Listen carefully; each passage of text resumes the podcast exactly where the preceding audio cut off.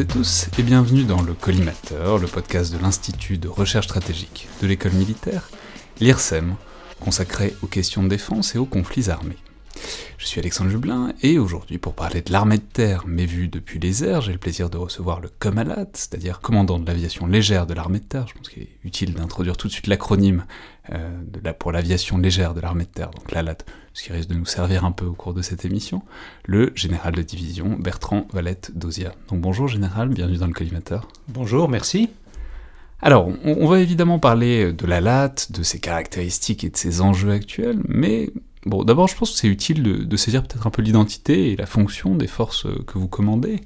Alors évidemment, les, auditeurs fidèles connaissent un peu certains des visages de, la LAT, notamment par les différents formats dans le viseur, où on a eu un certain nombre de témoignages de, pilotes d'hélicoptères, notamment des gazelles. On a aussi eu un témoignage, disons, très détaillé d'un pilote de tigre qu'on diffusera bientôt. Et on parlera évidemment de ces différentes machines, parce que c'est une manière de parler des missions de la LAT.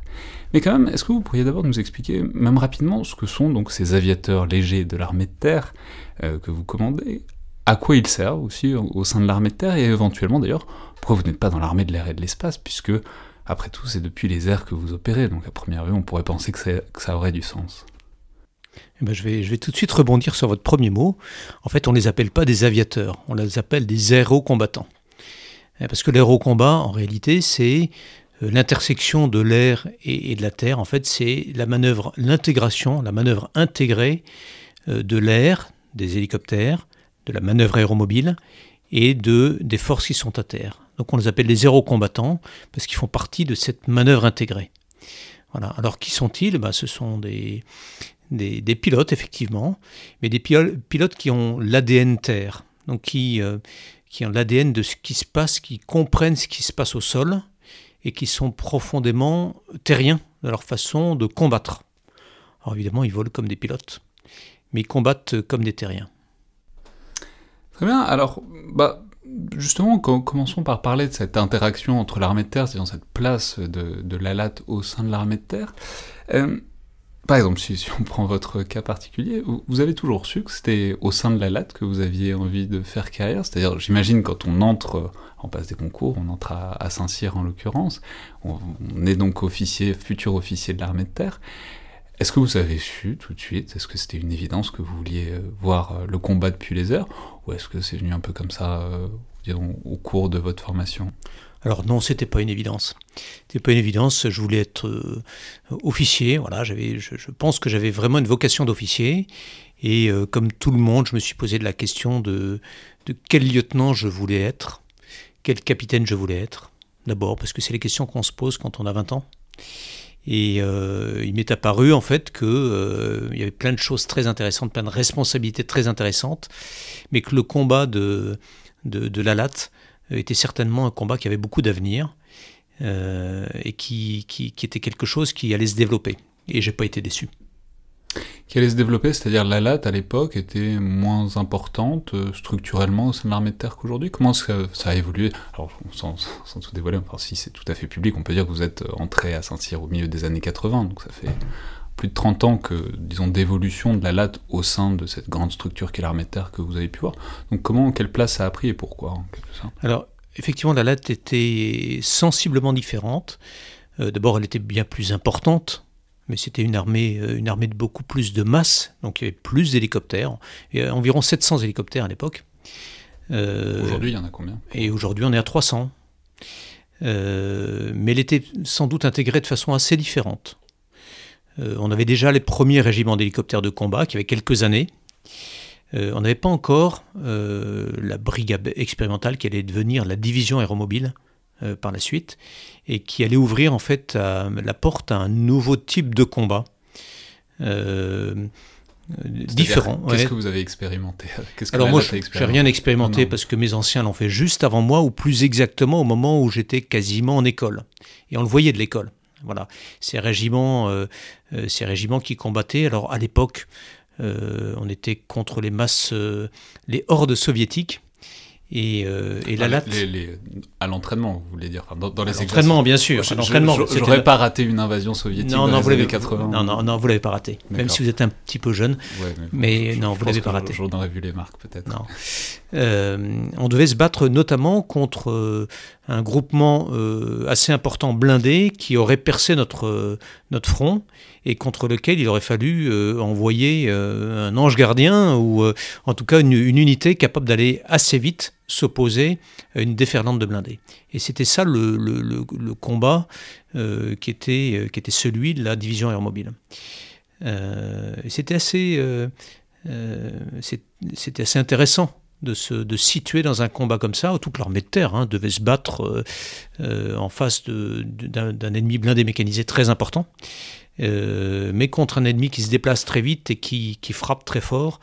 En fait, on avait trouvé la, parade avec l'hélicoptère. Donc, je me suis dit que c'était vraiment un, un type de combat dynamique, puissant et très intéressant, et en plus par les airs, donc très technique également. Euh, on savait déjà que les hélicoptères euh, nouveaux allaient venir. Mais alors, juste pour, on revient à un truc dont auquel j'ai fait référence, c'est cette interaction ou pas, ce, recoupement ou pas avec l'armée de l'air, avec les missions de l'armée de l'air. C'est-à-dire, en quelque sorte, pourquoi, euh, enfin, c'est- pas vous qui, l'avez- décidé à cette époque-là, mais pourquoi est-ce que l'armée de terre a voulu garder cette compétence elle-même? On peut supposer que si bon, les soviétiques avaient enfoncé euh, le, le, avaient pénétré sur le territoire français, ça aurait concerné un peu tout le monde. C'est-à-dire, quel était l'intérêt, déjà à l'époque, et puis ensuite qui, s'est poursuivi, de garder cette compétence troisième dimension, euh, combat depuis les airs, au sein de l'armée de terre? Comme d'habitude, il y, a- toujours une petite part historique. hein. Euh, l'hé- L'hélicoptère, en fait, armé, s'est beaucoup développé dans l'armée de terre, notamment avec les premiers régiments d'hélicoptères de combat. Euh, le tir à partir d'hélicoptères et, la manœuvre à partir d'hélicoptères. Et c'est pour ça qu'en fait, euh, euh, dans l'armée de terre française, mais dans les autres, dans les autres armées occidentales, on a développé également des, des- aviations légères liées à l'armée de terre. Alors pour revenir donc à cette, enfin ce choix qui a été le vôtre, mais qui est aussi celui que font plein de jeunes officiers, enfin plein de jeunes élèves de Saint-Cyr à l'heure actuelle, c'est-à-dire aujourd'hui même quand vous recrutez, quand, il s'agit euh, de présenter la latte à des euh, jeunes euh, Saint-Cyriens, c'est-à-dire, est-ce qu'il faut que vous recrutiez des gens qui se voient peut-être plutôt sur la tourelle d'un Charles Leclerc qu'aux manettes d'un hélicoptère de combat? Ou est-ce que bah, il y a maintenant déjà un contingent dans toutes les promotions qui clairement se dirige vers la latte parce qu'ils ont compris que c'était un truc à part? Est-ce qu'il faut faire de la pédagogie et Ou est-ce qu'il faut. Ou est-ce que ça vient tout seul en quelque sorte maintenant? Alors la réponse c'est un peu tout, mais, euh, mais d'abord c'est pas c'est pas un truc à part. Non, c'est une arme comme euh, euh, comme on a des cavaliers, on a l'arme blindée cavalerie, on a on a des fantassins. Les cavaliers, rappelons toujours que évidemment il n'y a plus de chevaux dans l'armée de terre, mais que c'est, l'arme blindée, ce sont les blindés. Je sais que la plupart des auditeurs le savent, mais c'est toujours bien de le rappeler quand même. On a des fantassins, on a des sapeurs euh, et, on a de la latte, mais ça c'est bien maintenant c'est bien connu, c'est bien intégré. Alors euh, quelle, pédagogie? La, pédagogie, c'est qu'on vient pas, quand on est à Saint-Cyr, on vient pas chez nous pour être pilote, on vient chez nous pour être euh, tacticien. Tacticien pilote, mais d'abord tacticien. Ce qui n'est pas le cas de ceux qui s'engagent directement pour être pilote, qui, deviennent, qui viennent chez nous pour être pilote de combat. Alors c'est quoi la différence? Ils s'engagent où pour... enfin, C'est pas, un podcast de, de recrutement, mais que- que- quelle est la différence dans les endroits où on s'engage pour faire euh, une chose ou l'autre? Alors, euh, quand, euh, pour être tacticien, donc pour être le chef tactique qui va manœuvrer, c'est ça le sujet, c'est manœuvrer, aimer la manœuvre, avoir le goût de cette manœuvre. Alors, dans la troisième dimension, ça va plus vite, plus loin, ça s'affranchit du terrain, enfin, c'est euh, voilà, c'est quelque chose d'assez passionnant. Euh, pour être tacticien, il faut être euh, d'origine directe, donc saint-cyrien, ou semi-direct, c'est-à-dire euh, avoir fait l'école militaire interram. Euh, quand on est pilote, ben, on s'engage comme officier sous contrat, après avoir réussi des tests. Et ensuite, on, on part. C'est une bonne voilà. idée de les tester. Ouais, c'est pas mal. ouais. Et, et- et ensuite, on, on part à l'école de pilotage pour devenir pilote. Et puis, par la suite, on a des possibilités de devenir tacticien. Mais on commence par avoir un, premier métier de- de pilote pur. Donc en quelque sorte, les officiers, ceux qui au moment de choisir leur arme, c'est de toute façon pour faire, euh, pour être à la, sur la tête Pour de commander. la, pour commander. et- sauf que là, on commande un, un hélicoptère ou un escadron d'hélicoptères plus Alors que. on vient chez nous pour commander, d'abord comme lieutenant pour commander une patrouille, ce qui correspond à une section, un peloton dans dans d'autres armes. Et puis ensuite, quand on a grandi un petit peu et qu'on peut prendre plus de responsabilités, on devient commandant d'escadrille, ce qui euh, correspond à une compagnie ou à un escadron. Alors pour revenir à vous, votre parcours personnel, c'est-à-dire au moment où vous avez fait ce choix, où vous avez euh, choisi la latte et puis vous êtes formé, vous avez, euh, vous étiez donc euh, tacticien, vous étiez chef, mais chef de quoi? Vous aviez, vous, voliez sur quoi? Alors moi j'ai commencé comme chef de patrouille sur Gazelle Canon. Alors, Gazelle Canon, c'est c'est une gazelle qui avait une double mission, la une mission d'appui Alors juste, on en reparlera, mais évidemment, les gazelles sont des... des- des- enfin, ça- a été pendant très longtemps une très grosse partie de la latte, ça l'est encore C'est aujourd'hui. toujours une partie très importante et dont on ne sait se passer. C'est c'est un appareil qui est fantastique. Et donc il faut mettre des, attributs à gazelle, parce qu'il y a plein de modèles Parce que- différents de gazelles. Exactement. Et, Et donc- et donc qu'est-ce qu'elle faisait, la gazelle Et donc canon la gazelle canon, elle faisait euh, aussi bien de l'appui au sol que du combat RR, que de l'appui air. Donc c'était le seul moyen qui dont on disposait à l'époque pour se battre éventuellement contre un ennemi euh, hélicoptère qui se serait opposé à nous. Voilà, donc une, une double mission. Cette gazelle canon, elle a, elle a disparu au début des années 2000, elle a été remplacée par le Tigre. Et euh, c'est tout bête, mais puisque vous êtes chef, après tout, euh, on pourrait penser que, c'est-à-dire que c'est moins spécifique en quelque sorte que pilote, et que du coup, on peut passer euh, d'un modèle à l'autre, d'un, j'allais dire, d'un- d'une monture à l'autre, mais d'un appareil à l'autre. Est-ce que c'est le cas, ou est-ce que vous êtes resté sur Gazelle Canon Est-ce qu'on se spécialise une, fois, une bonne fois pour toutes pour sa machine? Alors en, en réalité, je, ne suis pas resté tout le temps sur Gazelle Canon, puisque je, je suis devenu spécialiste sur Mistral. Et j'ai commandé une escadrille qui initialement était sur Gazelle Haute, un missile anti-char, et que j'ai transformé sur Gazelle Mistral. Alors c'est quoi les Gazelle Mistral? Alors la Gazelle Mistral, le Mistral, c'est un, un missile RR. Je vous ai hum, parlé tout à l'heure de, de- du canon comme euh, arme pour s'opposer à un hélicoptère ennemi. Ben, le Mistral, c'est la partie, c'est la façon moderne de se battre contre un ennemi aérien. C'est un missile français qui est extrêmement performant et qui a équipé les Gazelles euh, dès le début des années 90. Alors, effectivement, le début des années 90, c'est le moment où vous, personnellement, vous, êtes vraiment dans, l'actif, dans les opérations, dans les opérations aussi extérieures. Alors, on peut dire que vous avez participé à un certain nombre d'opérations importantes dans les années 90, notamment l'opération Daguet. euh, Il y a un, livre d'ailleurs qui est sorti récemment sur les- des images de l'opération Daguet, mais qui est le contingent, disons, français au sein de la guerre du Golfe dans les années 90. Vous avez aussi participé, par exemple, à l'opération Balbuzard, qui, euh, contrairement à ce qu'on pourrait penser à première vue, ne désigne pas un Pokémon, mais bien euh, une opération extérieure militaire française dans, la guerre de Bosnie-Herzégovine en 93-94.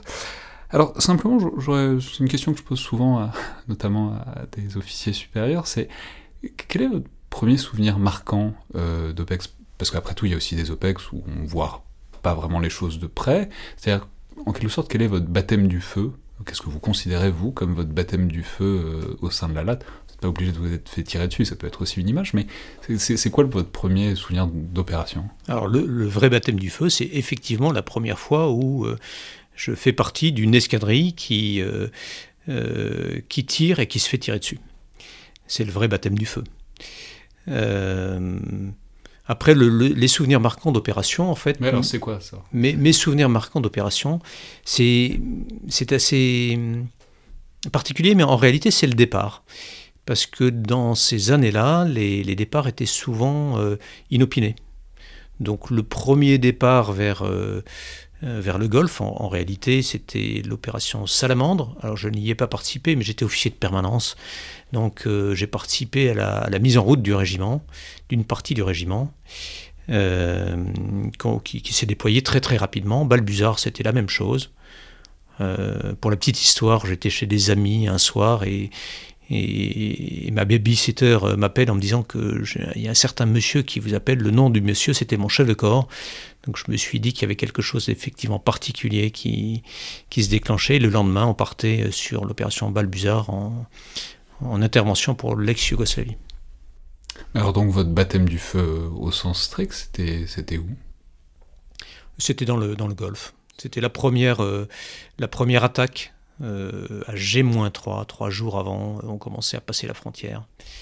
Donc la frontière irakienne Irakienne, voilà. Et on est tombé sur un poste, sur un poste irakien, et donc ben, le, feu a été engagé des deux côtés d'ailleurs. Et là où c'est intéressant, c'est que ben, on déjà, les auditeurs qui ont entendu les témoignages de pilotes de la latte de Gazelle, euh, savent que, bah, on en reparlera, mais la gazelle c'est quand même pas un engin euh, bien blindé euh, dans, dans, l'absolu, notamment la bulle est quand même assez vulnérable. Alors il y a des raisons à ça, c'est que c'est aussi un appareil qui était civil, mais donc ça fait quoi de voir peut-être pour la première fois un truc traverser la bulle ou de se sentir tiré dessus et de se sentir vulnérable depuis les airs, depuis cette troisième dimension Alors effectivement, effectivement la gazelle est assez peu blindée. Euh, le plexiglas protège assez peu des balles, donc, euh, mais la gazelle, c'est une toute petite surface cible. Donc euh, on sait qu'il faut avoir un très bon tireur en face, surtout quand on arrive de face. Voilà. Après, quand on est au combat, on, pense combat, on, pense technique de combat, on pense commandement, on pense et, voilà, on est embarqué, on n'a pas peur. Hmm. Mais alors, euh, justement, ça pose donc l'évolution de, enfin la question de l'évolution de ces, de ces équipements, de ces machines, puisque vous nous avez, on a compris, euh, ne serait-ce qu'à vos propos, qu'il y avait plein de types de gazelles. Donc la gazelle a été une sorte de plateforme, et puis il y a eu plein de variations différentes de la gazelle. Mais euh, aujourd'hui encore, au sein de la latte, il y a un certain nombre de générations qui se côtoient en termes de machines. Alors les gazelles, ce sont des hélicoptères de combat qui ont été conçus dans les années 60-70, même s'ils ont été évidemment bien modernisés. Vous avez des Pumas et des Cougars, qui sont des hélicoptères de transport des années 80 et 90. Vous avez des Tigres et des Caïmans, qui sont des hélicoptères euh, entrés en service dans la décennie 2010, notamment les Tigres, qui sont les hélicoptères de combat centraux actuels. Donc c'est un beau bestiaire que vous avez en quelque sorte, mais c'est un bestiaire de, générations différentes. Donc comment est-ce que vous concevez en quelque sorte la cohabitation de toutes ces générations euh, différentes? Euh, qui traduisent aussi une évolution dans, la latte et son importance, puisqu'on peut signaler que la gazelle, typiquement, c'est un engin qui était aussi civil, d'ailleurs comme le Puma, c'est aussi pour ça que c'est pas très très blindé, mais donc on s'est mis à faire des hélicoptères spécifiquement pour le combat, plus blindés, etc., mais ce qui côtoie quand même des engins d'une autre génération et peut-être d'une autre philosophie, d'une autre manière de les produire aussi. Alors il y, a, deux types de réponses à, cette question. La première, euh, c'est que c'est notre métier de faire cohabiter tout ça. Hein, et d'utiliser les, appareils au, mieux de leur performance. Voilà. Euh, donc euh, techniquement et tactiquement, euh, c'est normal. On ne remplace pas tous les appareils d'un bloc, ça prend un petit peu de temps. la deuxième réponse, c'est que on, est, en cours de, on est en LPM de livraison, et donc la LAD se modernise déjà depuis un certain temps avec, avec l'arrivée du Tigre. Euh, puis du Caïman, avec la modernisation des, Cougars. Et là, on a dépassé, on a bien dépassé, on est à 60% de modernisation de notre parc. Donc en fait, on est en marche accélérée vers, une, vers un parc assez homogène, euh, modernisé euh, et, très performant. Voilà. Alors le Tigre, c'est un appareil qui est en soi militaire. Qui est moderne en soi, mais comme il est en service chez nous depuis, 2006, euh, eh ben, il faut déjà penser aux, évolutions du Tigre. Et c'est bien ce, qui est fait par, euh, ce qui est pensé par les armées. Et nous allons maintenant vers, le, vers un standard 3, ce qui veut dire qu'il y a déjà eu des standards avant, euh, qui modernisent au fur et à mesure. Donc nous modernisons au fur et à mesure nos appareils de combat. Et qu'est-ce que ça change même dans la manière de, je sais pas, de percevoir et d'entretenir les appareils. Ah, typiquement, la, bah, la gazelle, voilà, c'est un hélicoptère qui était fait aussi pour plein d'autres choses, et du coup, quand on rajoute plein de choses dessus, ça pose des problèmes, etc. Et puis, dans la décennie 2010, sont arrivés donc en service des appareils qui étaient vraiment faits.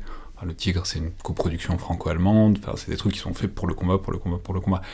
Comment dire Est-ce que c'est euh, est-ce que c'est relaxant dans une certaine mesure d'avoir des machines qui sont vraiment faites uniquement pour le combat et avec lesquelles on n'a pas disons, à se, frotter à une philosophie un peu hybride, civilo-militaire, euh, dans les équipements Alors, je crois que si on veut se relaxer, il faut changer de métier, ou en tout cas en choisir un autre. Euh, effectivement, euh, le, mieux, c'est d'avoir une unicité de flotte. Une cohérence dans, nos flottes, c'est beaucoup plus facile à entretenir, c'est beaucoup plus facile à manier. Mais bon, il faut du temps pour remplacer tous les appareils anciens. Tout le monde le sait. Et donc, euh, on a des biseaux qui nous permettent de remplacer au fur et à mesure nos appareils anciens par des appareils euh, nouveaux. Et on a des, tactiques pour utiliser au mieux chacun des appareils selon ses, performances. après, le, gros sujet, c'est qu'on passe d'appareils anciens qui sont des appareils sur lesquels on a mis des armes à des appareils nouveaux qui sont en soi des systèmes d'armes, donc beaucoup plus complexes. Donc est-ce que c'est plus relaxant d'être sur un appareil euh, tout à fait militaire ou sur un appareil, je veux dire, moins compliqué Je ne sais pas, je ne suis pas sûr. mais c'est intéressant parce qu'effectivement, on peut dire que ça, le Tigre, c'est vraiment un, canon. quoi. C'est un canon très très performant et quasiment une plateforme hélicoptère construite autour du canon. Alors que bah, les gazelles, ne serait-ce que tout ce que vous nous avez indiqué, montre bien que c'est un hélicoptère et qu'ensuite on greffe des choses dessus euh, comme on peut. Donc, euh, ouais, c'est disons l'efficacité euh, accrue euh, implique aussi, mais c'est une problématique générale dans la modernisation des armes, et c'est plus c'est efficace, plus c'est moderne, et plus c'est difficile à entretenir et à maintenir, quoi. Alors en fait, c'est beaucoup plus qu'un canon, euh, un hélicoptère. C'est plus que c'est un canon, des roquettes, des missiles, des missiles RR, et puis tout un système de communication. Euh, pour permettre de situer, de situer son, euh, son hélicoptère dans un dispositif, pour permettre de connaître le dispositif et pouvoir ainsi manœuvrer. Et puis c'est beaucoup de communication. Donc en réalité, et puis c'est aussi euh, toute une visionique qui permet d'aller très très loin, notamment dans la nuit. Donc en fait, un, appareil, c'est une, complexité, un appareil de combat, c'est un, un aéronef qui est extrêmement complexe. Alors justement, si on se projette un peu vers l'avant maintenant, euh, donc vous nous l'avez dit, euh, avoir un éventail très étendu de machines différentes, bah, ça complique les choses, parce que c'est des fournisseurs différents, des maintenances différentes, j'imagine des formations différentes aussi pour euh, les mécaniciens, les, les, fonctions support, disons. Donc est-ce que c'est-à-dire, quel est l'avenir? Est-ce qu'il y a un désir de réduire cet éventail euh, drastiquement? Je sais pas, par exemple, de tout axer autour du tigre ou du, du J'allais dire presque un peu dans la philosophie de ce qui a été fait avec le Rafale l'armée de l'air. Évidemment, ça pourra jamais être euh, autant que le Rafale, parce que c'est vraiment très très polyvalent comme avion. Ou est-ce que, voilà, euh, il y a l'idée que, de toute façon, il y a plein de missions, donc il faudra, quoi qu'il arrive, plein de machines différentes. L'essentiel, c'est de les moderniser progressivement. Alors, en réalité, on a deux grands types de missions, qui sont des missions de reconnaissance et d'attaque, d'une part, et d'autre part, des, missions de transport ou des lits transport. Voilà. Euh, donc on a besoin d'avoir des appareils qui ont des, qualités différentes pour réaliser ces deux types de missions. Donc l'ALAT va être organisé autour de ces deux grands euh, modèles de mission. Euh, avec une cohérence de flotte qui est recherchée qui, et qui sera acquise dans les années qui vont arriver avec pour les hélicoptères de reconnaissance et, d'attaque le Tigre, et notamment la prochaine version du Tigre, le Standard 3. Euh, et puis pour euh, alors le, Tigre d'un côté et le Guépard, qui est le, petit dernier, qui est aussi un appareil qui nous vient du civil, parce que ça offre des, euh, des spécificités particulières, notamment celui d'appareils qui sont, qui sont conçus pour avoir un coût d'exploitation assez faible. Ah, donc un, guépard qui sera donc pas l'équivalent du tigre, moins armé, moins puissant, mais, mais tout aussi utile, parce que 67 tigres, c'est pas suffisant pour l'armée de terre. Et donc on a besoin de beaucoup plus d'hélicoptères pour les missions de reconnaissance et d'attaque. Donc on aura donc ce segment reconnaissance-attaque, et puis un segment euh, transport, avec un, modèle à 115 hélicoptères de manœuvre, euh, fondé, euh, presque, pas, pas exclusivement, mais, fondé sur le, sur le Caïman, sur la puissance du Caïman. Donc le Caïman, rappelons, c'est le, le, dernier qui vient d'entrer, le NH90. Le NH90, voilà, qui n'est pas, pas, tout à fait tout jeune, hein, qu'on exploite déjà depuis un certain temps, euh, qui est un appareil vraiment de, j'allais dire, de haut de gamme, euh, qui fait partie des meilleurs de sa génération et de son, de son modèle. Voilà, donc le Caïman, que nous allons également faire évoluer avec un, standard 2, un standard qu'on va donner aux forces spéciales dans quelques années, mais ce sera toujours bien le Caïman. Et puis, euh, et puis les Cougars que nous avons modernisés. Hein, nous, avons une 24 Cougars euh, que nous allons continuer à utiliser encore pendant, pendant pas mal d'années. Ce sont des appareils qui sont modernisés, qui sont standards d'un appareil de nouvelle génération. Mais alors, justement, vous, Vous en parliez, vous, évoquiez cette problématique de la quantité euh, d'appareils, la quantité d'hélicoptères, c'est-à-dire du dimensionnement de cette ALAT. Donc vous nous indiquez que par ailleurs, sur le temps très long, ça a quand même nettement diminué de plus de, moitié voilà, c'est pas un mystère, notamment on a fait récemment une double émission sur euh, la haute intensité, donc, mais donc il est assez évident que dans un contexte de retour possible vers des conflits de haute intensité, bah, la masse c'est important, parce que c'est ce qui permet de durer, c'est ce qui permet d'encaisser des pertes évidemment, et c'est pas un mystère non plus qu'il y a une question sur la masse et la disponibilité des hélicoptères euh, en France. D'une manière générale, ça n'est pas vrai que dans la latte, mais c'est une question. Parce que il euh, y en a pas assez, et euh, que les opérations de maintenance sont telles qu'il n'y en a pas toujours assez quand il faut.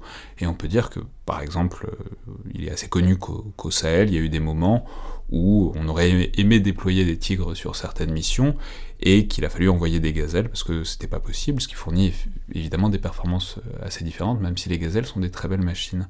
Bref, euh, la, question c'est comment est-ce que vous imaginez ce problème, en tout cas ce souci de disponibilité et de masse, plus généralement euh, pour la latte, et disons les réponses qui pourraient y être apportées? Alors, il y a plusieurs questions en réalité. La première question, c'est celle de la masse. La masse reste un facteur de supériorité opérationnelle. Pour faire simple, euh, envoyer deux hélicoptères, ça n'a pas d'effet tactique important sur le terrain. Envoyer un sous-groupement d'hélicoptères, donc euh, entre 5 et 10 machines, ça commence à être assez puissant. Envoyer un groupement d'hélicoptères de 20 à 30 machines, c'est très puissant.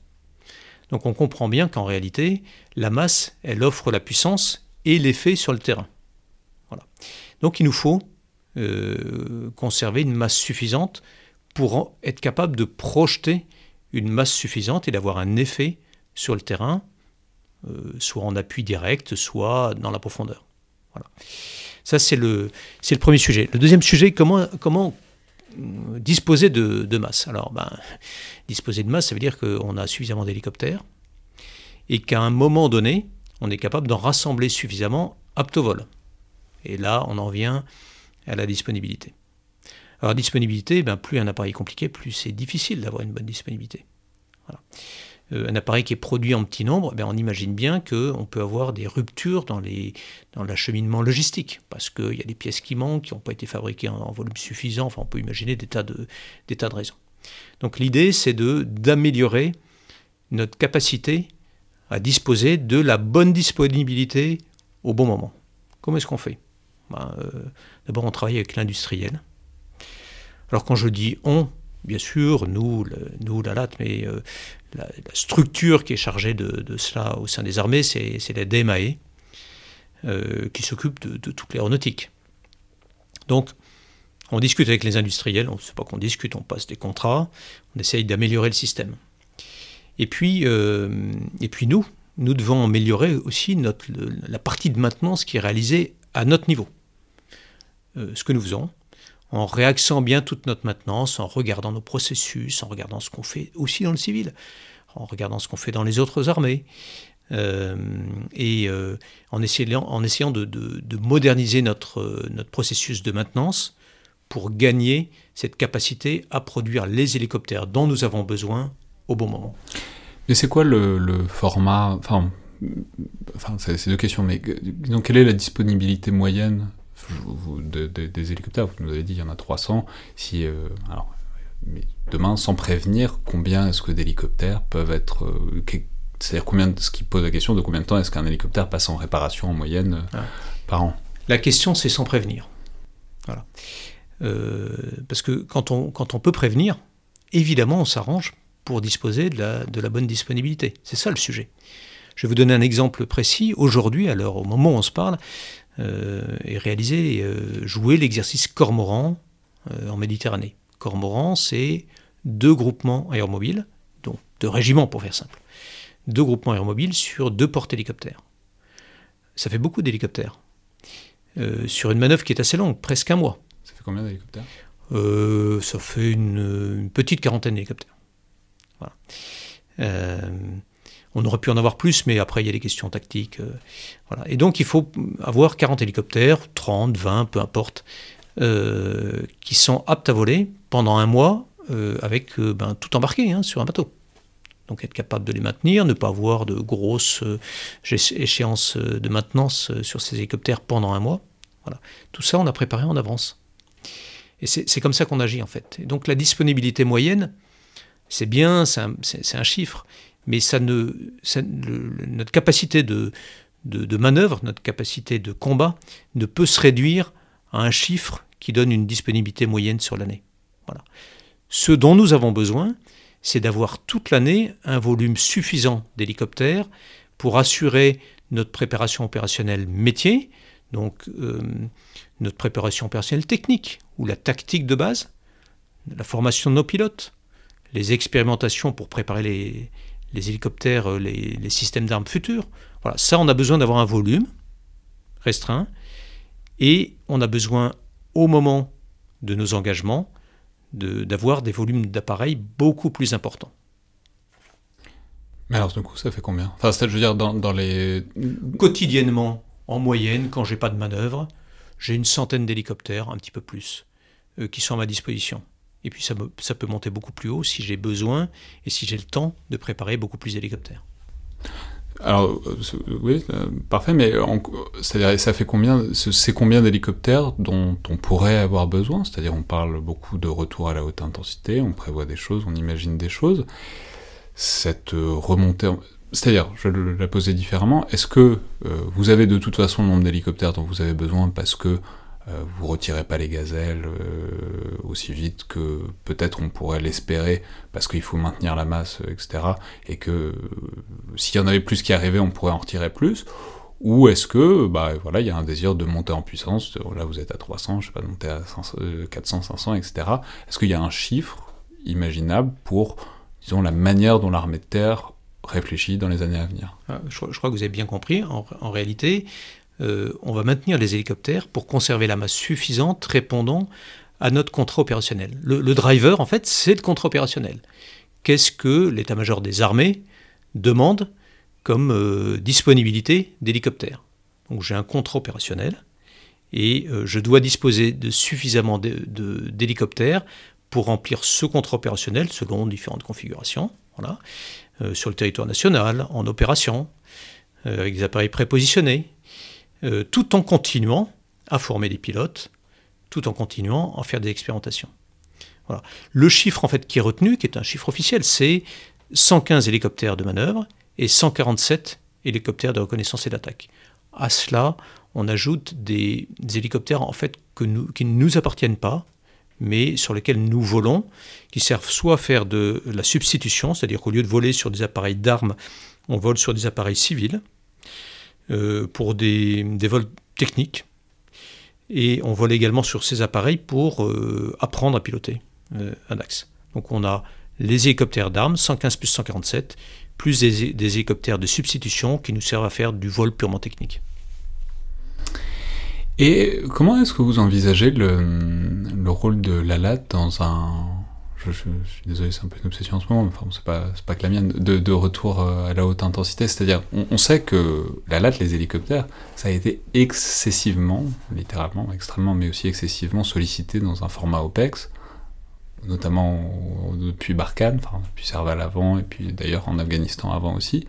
Euh, parce que c'est très pratique pour euh, la contre-insurrection, pour euh, voilà, des, les déploiements tels qu'on les connaît la guerre contre le, contre le terrorisme, en gros guillemets, depuis 20 euh, ans, disons. Dans un contexte où bon, bah voilà, la menace est plus proche, ce serait de la très haute intensité, peut-on imaginer, quel est le rôle de la LAT dans ce contexte-là? Est-ce que ce serait de nouveau chasser les, blindés euh, russes ou, autres qui pénétreraient le territoire national. Comment est-ce que vous imaginez le, rôle de la LAN dans un nouveau paradigme? Alors ce rôle-là, évidemment, on y pense. Euh, non seulement on y pense, mais on l'écrit. En fait, on fait de la doctrine. Euh, c'est la doctrine d'emploi, à partir du concept d'emploi des forces terrestres. quelle est la place de l'hélicoptère dans ce, dans, ce combat des forces terrestres? Alors, et ben ce, ce, combat il peut prendre deux formes, même trois formes. Il peut aller dans les espaces qui sont lacunaires, parce que euh, l'hypermobilité de l'hélicoptère, euh, ça permet d'aller là où il n'y a personne, très vite. Et je veux dire, on a une certaine ubiquité qui nous permet de, d'avoir une présence militaire, enfin d'avoir une présence armée, là où les autres mettraient beaucoup de temps et beaucoup de force pour contrôler une, zone. Ça peut être la zone arrière, ça peut être une zone sur les côtés. C'est-à-dire, dans une logique de front, par exemple, c'est le, fait que l'hélicoptère se déplace rapidement, ça permettrait d'opérer, disons, par exemple, dans la profondeur de l'ennemi. Alors, c'est autre chose encore, mais, mais vous avez raison d'en parler. Euh, donc, il y a des espaces lacunaires qu'il faut bien occuper, sur lesquels nous pouvons agir. Euh, vous avez parlé de la profondeur, évidemment. L'hélicoptère, euh, s'affranchissant du terrain, le type de, vol que nous pratiquons nous permettant de, de nous affranchir dans certaines conditions, euh, des radars de l'ennemi. Euh, tout ça, ça constitue un système qui nous permet d'aller très profondément dans le dispositif adverse. Et en fait, euh, le dispositif adverse, il dépend de qui? Il dépend du corps d'armée. Donc l'hélicoptère de combat prend toute sa puissance, toute sa mesure dans le combat du corps d'armée, et notamment dans le travail dans la profondeur dans l'espace du corps d'armée, de responsabilité du corps d'armée. C'est-à-dire pour couper les arrières, les réserves de l'ennemi, les fonctions support, etc., pour aller taper derrière les unités de première ligne. Exactement. Pour en fait euh, permettre, euh, euh, permettre l'engagement l'engagement de, nos unités dans de, dans de, meilleures conditions sur la première ligne adverse. Ça, c'est le. Donc, vous avez vu, il y a déjà deux, euh, deux emplois possibles. Et puis le troisième emploi, c'est que euh, c'est l'accompagnement de notre premier échelon qui peut, dans le meilleur des cas, brécher, euh, percer le, dispositif, ennemi et qui a besoin d'être accompagné, appuyé, soutenu. Et là, ben, quand, on, quand on va vite, par exemple avec des chars, eh ben, on a besoin d'avoir d'avoir quelque chose qui va vite aussi. Et ce qui va vite, c'est l'hélicoptère.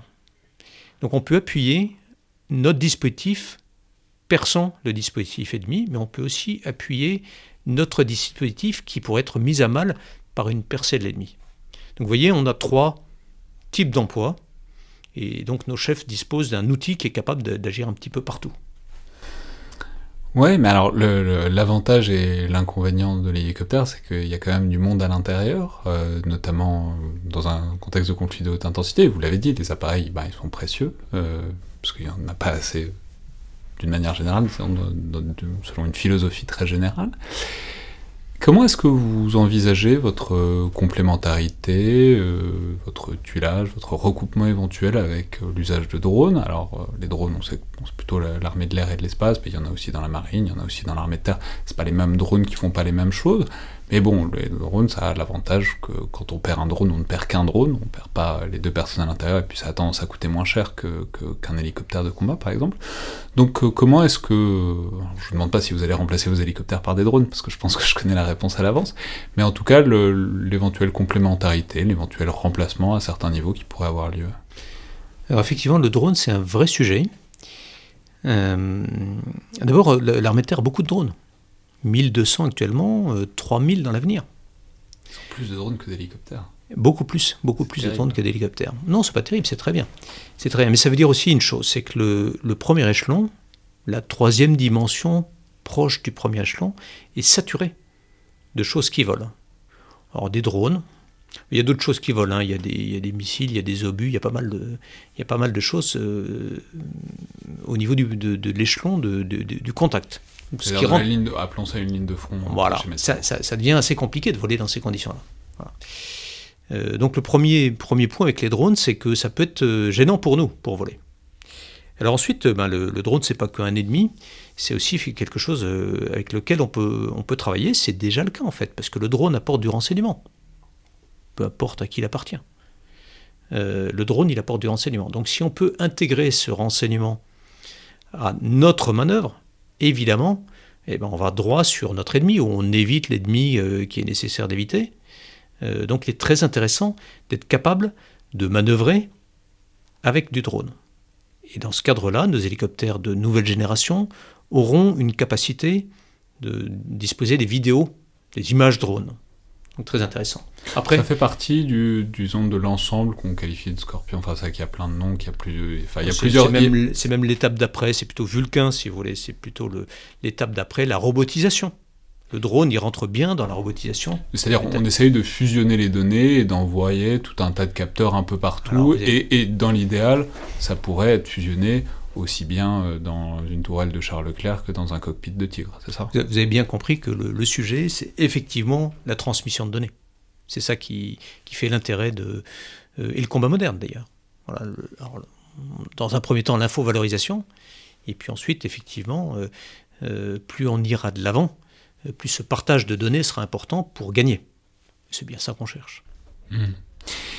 Et alors, simplement, si on essaie de, pour, terminer en quelque sorte, de voir le, spectre, l'ensemble de vos missions et de vos appareils, donc il y a les Tigres, enfin il y a les hélicoptères de reconnaissance et d'attaque, donc Tigre et bientôt euh, le Guépard, il y a vos hélicoptères de transport, donc le Caïman et encore le Cougar, et euh, est-ce qu'il y a des segments euh, à conquérir pour la LAT en quelque, en quelque sorte? C'est-à-dire, est-ce qu'il y a des choses que la LAT pourrait faire éventuellement? Et pour lesquelles elle n'a pas les, moyens Je pense évidemment, c'est le grand truc de la plupart des armées françaises. C'est le, le Chinook, c'est-à-dire les hélicoptères lourds que possèdent abondamment les Américains et les Anglais et que Dieu merci, euh, ils nous prêtent, euh, notamment en OPEX, parce que c'est très important et qu'on aurait bien du mal à opérer sans. Est-ce que ça, ça par exemple, ça ferait partie des choses... Euh, si je vous demande si vous voudriez un hélicoptère de plus, j'imagine que vous allez me répondre oui, mais est-ce que ça fait partie en tout cas du spectre qui pourrait être à conquérir pour la LAT, ou est-ce que vous pensez que rester sur des missions assez réduites, assez précises telles qu'elles sont actuellement, c'est, disons, le format souhaitable? Alors la, question du matériel est une question importante. Derrière la question du matériel, il y a la question de la formation, il y a la question de l'infrastructure, il y a la question de la maintenance. Euh, donc on a, on a, énormément de choses derrière un matériel. C'est pas le matériel n'est pas une fin en soi. Alors, euh, évidemment, si on me dit euh, tu vas avoir le droit de disposer demain, en plus de ta flotte d'hélicoptères lourds, je ne vais pas refuser. Euh, maintenant, on n'est pas des lapins de six semaines. Euh, on sait très bien qu'on a de l'argent, mais pas forcément euh, suffisamment pour tous payer. Alors, qu'est-ce qui est important aujourd'hui? C'est d'être fort sur notre segment. Et, notre segment, c'est quoi? C'est l'hélicoptère moyen. Voilà, 6-10 tonnes. Là, on est très très fort. On est même leader européen. Voilà. Donc il faut qu'on soit très puissant sur ce segment-là. Est-ce qu'on a besoin de Chinook? Les Chinook, rappelons, tout le monde les connaît, mais on ne sait pas forcément ce que c'est. C'est ces énormes hélicoptères avec deux hélices, euh, une à l'avant, une à l'arrière, qui permettent de transporter beaucoup de choses, et notamment des blindés, ce qui, est très utile. Alors pas tant que ça, en fait. Pas tant que ça. En, fait, on se fait, on se fait pas mal d'illusions. En réalité, euh, en réalité, euh, c'est un, gros hélicoptère avec toutes les, toutes les qualités et les défauts de l'hélicoptère. Ça peut élinguer une charge un peu lourde. ça peut transporter des choses un peu longues. D'accord. Mais c'est très bruyant, c'est pas très moderne. Même les plus modernes, c'est moins moderne que nos caïmans. Hein. Euh, ça peut pas se poser partout. Euh, est-ce qu'on peut faire aussi bien avec d'autres choses?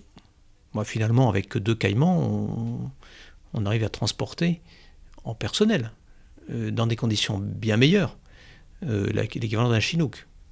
Donc, l'idée pour nous, bien sûr, si on nous en donne parfait. Si demain ou après-demain, on avait un hélicoptère européen, permettant de disposer d'un peu d'indépendance, euh, si on avait un hélicoptère européen lourd, ce serait parfait. Pour l'instant, euh, ce qui est important, c'est de terminer la modernisation de nos hélicoptères moyens. Il nous reste aujourd'hui encore 18 caïmans à commander, à acheter, pour remplacer nos hélicoptères les plus anciens. Donc commençons par remplacer nos 18 caïmans, et puis ensuite on pourra voir si on a besoin, si on a l'opportunité d'avoir des hélicoptères supplémentaires. Mais enfin, en fait, je me perçois en posant la, avec cette dernière question que c'était. Euh, en fait, la question c'est où est-ce que s'arrête la latte? C'est-à-dire où est-ce que s'arrête la latte et où est-ce que commence l'armée de l'air et de l'espace? C'est-à-dire où, est le. Vous voyez, le, puisque l'armée de l'air euh, peut fournir évidemment des fonctions de transport à l'armée de terre, elle le fait d'ailleurs euh, au quotidien, notamment le transport stratégique sur des longues distances. Donc en, quelque sorte, euh, où s'étend le périmètre de la latte et où doit commencer celui de l'armée de l'air et de l'espace, selon vous en tout cas? En fait, on, reboucle sur la toute première question. En réalité, la spécificité de la latte, c'est son ADN terre, c'est celle de manœuvrer. Voilà, manœuvrer comme manœuvre une force terrestre. Voilà. Et donc la latte, elle ne s'arrête pas, mais elle continue de manœuvrer euh, tant qu'on a besoin d'elle. Euh, le métier de l'armée de, l'air est, est, un peu, est un peu différent. L'armée de l'air vit plus, un peu plus haut, j'allais dire. On est plus ancré. On a appris, comme tous nos camarades, à Saint-Cyr, euh, et par la suite, on fait les mêmes écoles tactiques. Donc on a ce, cette capacité à bien comprendre la manœuvre, à s'intégrer dans une manœuvre tactique. Et c'est ce qui fait qu'on est complètement terrien et que l'armée de l'air ne fait pas la même chose. Voilà. Euh, donc on a bien des segments qui sont différents. Les marins, on comprend ça assez facilement. Les marins ont un segment très différent. Euh, et on comprend très bien que l'armée de l'air ne fait pas la même manœuvre que la marine. Eh bien, il faut comprendre que l'armée de l'air et l'armée de terre ont des segments différents et que euh, on ne s'improvise pas terrien, on ne s'improvise pas manœuvrant avec l'armée de terre, euh, de la même façon qu'on ne s'improvise pas faisant le travail euh, qui est fantastique de nos amis aviateurs. Très bien. Merci beaucoup, Général. C'était donc le Collimateur, le podcast de l'Institut de recherche stratégique de l'école militaire. Je vous rappelle que tous les retours sous forme de mails et messages sur les réseaux sociaux, notes et commentaires sur Apple Podcast et sur SoundCloud sont très appréciés, ce qui permet d'avoir un retour sur le contenu et la programmation de l'émission. Merci à toutes et tous, et à la prochaine.